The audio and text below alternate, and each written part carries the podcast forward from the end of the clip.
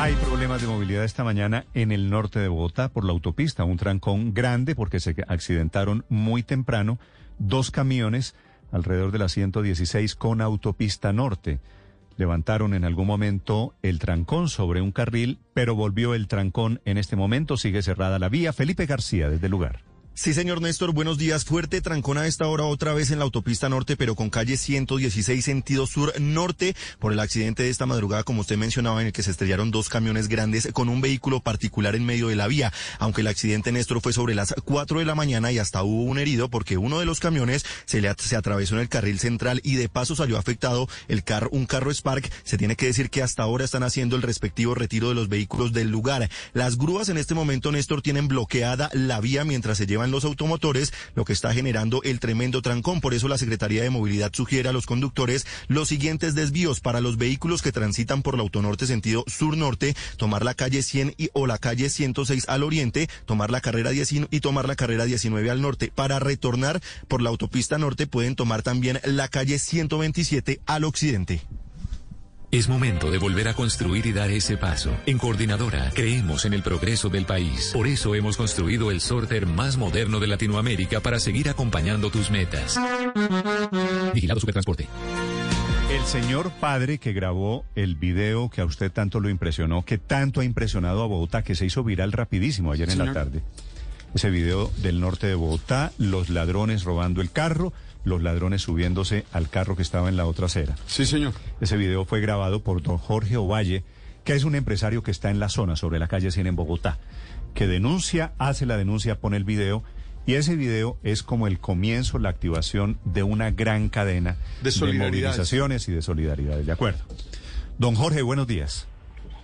Hola a todos, Néstor, ¿cómo vas? Buenos días. Bien, Jorge, ¿usted cómo está? Bien, gracias a Dios. Realmente bueno, genera un poco de ilusión como que ese tipo de situaciones, eh, bueno, lastimosamente suceden al frente, pero que el poder de las redes sociales pueda generar una acción en la ciudad para que puedan ser capturados. Usted puso el video, usted puso el video y a los tres minutos a mí me estaban llegando al teléfono celular por diez caminos diferentes, diez personas diferentes el mismo video. Eso es lo que se llama viralizar una imagen. ¿Usted estaba en dónde en el momento en que grabó, Jorge? Lo que sucede es que nuestra oficina es exactamente el lugar de donde grabé y lastimosamente es el lugar donde ya hemos visto el modus operandi de esa banda de ladrones. Eso le quería preguntar. ¿Usted, ¿Usted estaba grabando porque ya los tenían pillados, más, más o menos? Sí, lo que sucede es que en dos ocasiones antes ya habíamos visto los tipos. Yo personalmente ya había visto a los tipos robar ahí mismo en la, de la misma manera. Estos días que llovió mucho los volvimos a ver y los grabamos desde antes, pero nos robaron. Pero se alcanzaba a ver toda la operación. Y preciso ayer, ah, mientras otra vez veía a los tipos, pues me di cuenta que iban a volver a hacer la misma y por eso alcanzo a grabar todo lo que pasa. Por eso alcanzamos a grabar cómo llegan al carro, después cómo salen y después cómo se montan al carro, porque días antes habíamos visto que después de estar ahí un tipo random se montaba a un carro y salían de nuevo. Sí, ¿y antes robaban en carro o en moto? No, en carro, siempre ha sido lo mismo. La operación es no, lo mismo. ¿No es que cambiaron de moto a carro ayer porque comenzó la restricción? No, no, no sabía que la restricción había empezado ayer. Sí, sí, sí, comenzó ayer. La restricción del parrillero comenzó ayer jueves. No, esto ya sucedía desde antes y el modus operandi de la banda es que, nada, salen tres tipos vendiendo incienso eh, como que van pasando por los carros y uno de ellos como que se tropieza con el vidrio retrovisor de uno de los carros del trancón. Pide disculpas y da la vuelta para el otro lado confundiendo al conductor. Cuando se mueve el retrovisor, el conductor tiene que bajar el vidrio para poder mover el ah. retrovisor y poder ponerlo en el lugar correcto. Y cuando sucede eso, dos tipos del otro lado meten mano por el por el por la ventana y sacan ya sea cadena celular bueno al señor del carro le, le, afortunadamente no lo terminaron de robar pero le iban a quitar una cadena. Y ese modus operandi de ir a mover el retrovisor hacen la trampa llegan los otros es el mismo siempre pues literalmente cuando nosotros o sea el robo que yo vi anteriormente que no está grabado era la misma acción. Ah, y el del video es ese literalmente. Sí.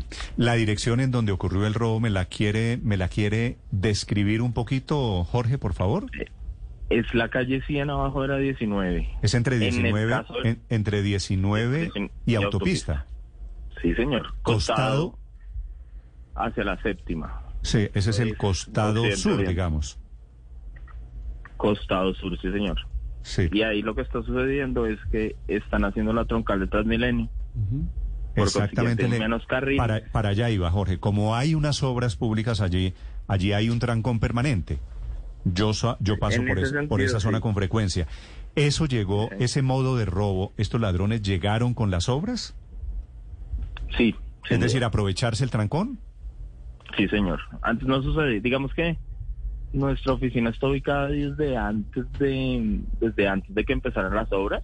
Por consiguiente, literalmente desde donde estoy yo tengo la visión de toda la auto, la 100. Antes no sucedía y con ese tranconcito de la obra, pues empezó a pasar eso. Jorge, ¿desde hace cuánto viene usted siguiéndole la pista? ¿Hace cuánto los está grabando, entendiendo cómo funciona esta banda de, de ladrones en Bogotá? No, es que yo siempre estoy, o sea, la visión de mi oficina es esa, entonces siempre como que estoy mirando por la 100. Ah, pero esto está pasando apenas la primera vez que yo vi hace dos semanas. Jorge, aún no hay puesta una denuncia, increíblemente en este caso. Usted como testigo y al ver que estos robos son frecuentes, ¿estaría dispuesto a imponer esta denuncia ante las autoridades, acercarse con los videos y comentar estos Yo no, hechos? yo no sé si yo pueda, si yo puedo, con todo el gusto. Me, me explico, no sé si es válido porque yo no soy el afectado. Pero- si, si está en nuestras manos, sin duda alguna. Pero, pero Jorge, cuando ocurre el robo, eh, digo, inmediatamente usted es testigo de lo que está pasando, ¿usted baja o usted tiene algún contacto con la persona que robaron? Sí, un poquito lo que hicimos es que una persona de mi equipo, eh, esto es re loco y en el video lo ven y es que yo pido disculpas en el video y es porque a mí me cogió a mitad de una reunión en Zoom ah, de trabajo. Mm. Entonces como que paro la reunión y, y- y, pues eh, grabo el video. Es una persona de mi equipo. eh, afortunadamente logra coger contacto con una de las personas del carro que, un paréntesis acá, nos habían informado que habían hecho ayer la denuncia en Duitama. En Ah, caso ya de que no se haya hecho, ¿Ya hicieron la Ah. denuncia? esa es la información que tenemos nosotros, que las personas que iban en el carro iban de viaje y ayer, oh perdón, y ayer hicieron la denuncia En Duitama, Duitama, Boyacá. Duitama, Boyacá, exacto. Es decir, el, denuncia, el carro negro pero- i- iba saliendo de viaje, sale de Bogotá y cuando llegan a Boyacá, Duitama, ponen la denuncia. esa es la información que tenemos. Jorge, ¿y a ellos, ya que has conversado con ellos, les lograron robar algo? ¿El, el intento fue real? ¿Qué pasó allí? Afortunadamente no, porque el tipo como a- arranca en el carro, no alcanzan, como que la cadena la quitan, pero como que le queda en la mano al tipo. Entonces no terminan de robarlo, Sí. afortunadamente. Él golpea el carro de adelante. ¿Ahí se presentó alguna Que es- dificultad? Que, que es un jeep, ¿no? Sí, él arranca y golpea al que está adelante. Mm, ¿Pasó algo allí o, o- o no? Mm, la información que me dio la persona de mi equipo, vuelvo a decirlo, como que yo no hablé con el señor porque yo estaba en una reunión, eh, que el tipo del jeep, todo bien. El, al, al señor del carro, que no es negro sino azul oscuro, Sí. como que sí se le dañó un poquitico su carro. Sí. Pero el, el tipo del jeep adelante como que no generó ninguna molestia, entendió la situación. Me pareció ver que uno de los ladrones iba con un maletín. Mm, eso sí, no, tendrá que volver al video, pero creo que no. sí, no si sé. usted ve el señor de No, es rojo. que sabes ellos que tienen, saben Sí. ellos que tienen, esos son los inciensos que ellos vendían. Ah, Me explico, es que los tipos tenían, si tenían algo, maleta o, o algo en las manos, porque teóricamente ellos están, ellos son eh, vendedores ambulantes. Entonces, imagino ahí es como que llevan las cosas. Jorge, eh, ¿cómo, ¿cómo valoriza que después de su video se presentaron varias interacciones? Hubo gente que siguió la pista del vehículo diciendo está por el sector de la granja, otra, otra zona en Bogotá, eh, las autoridades, es decir, hubo como, como ese eco de solidaridad para, para capturar a esos ladrones. Sí, lo que pasa es, um, a ver, pongo un poco de contexto. Um, yo soy el CEO de una compañía de marketing digital para música. Entonces entendemos que moviendo un par de fichas en digital podemos hacer que una información se quede muy rápido en pro de un mismo objetivo.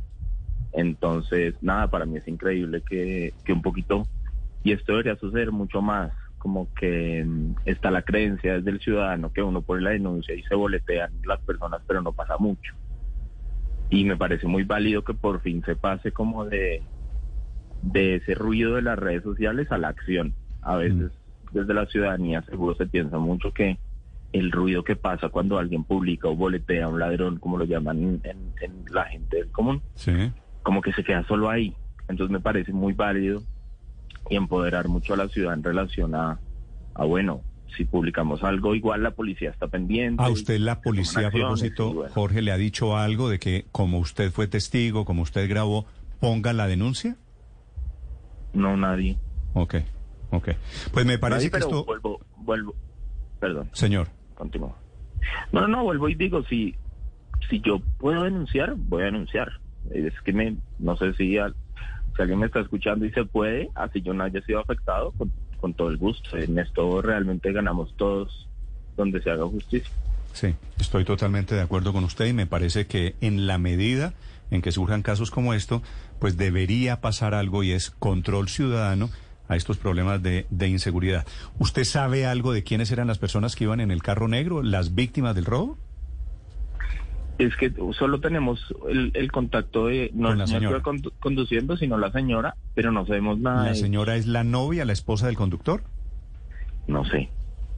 No, tengo toda esa información. Bueno, quedemos, quedemos, Jorge, en que usted es el responsable de la denuncia y que por la información que usted tiene, ya presentar un denuncio formal habría sido en Duitama. Es así, ¿no? Y esa información que teóricamente tenemos. um, desde nuestro lado, obviamente, estamos procurando ayudar y generar como todo lo que se pueda alrededor. Vale. Y que detrás del hecho hay una red de ladrones que venía operando desde hace rato en la misma zona, aprovechando un pequeño trancón que se está armando allí en la 100 por razones de obras públicas. Jorge, muchas gracias. Bendiciones, gracias, feliz día.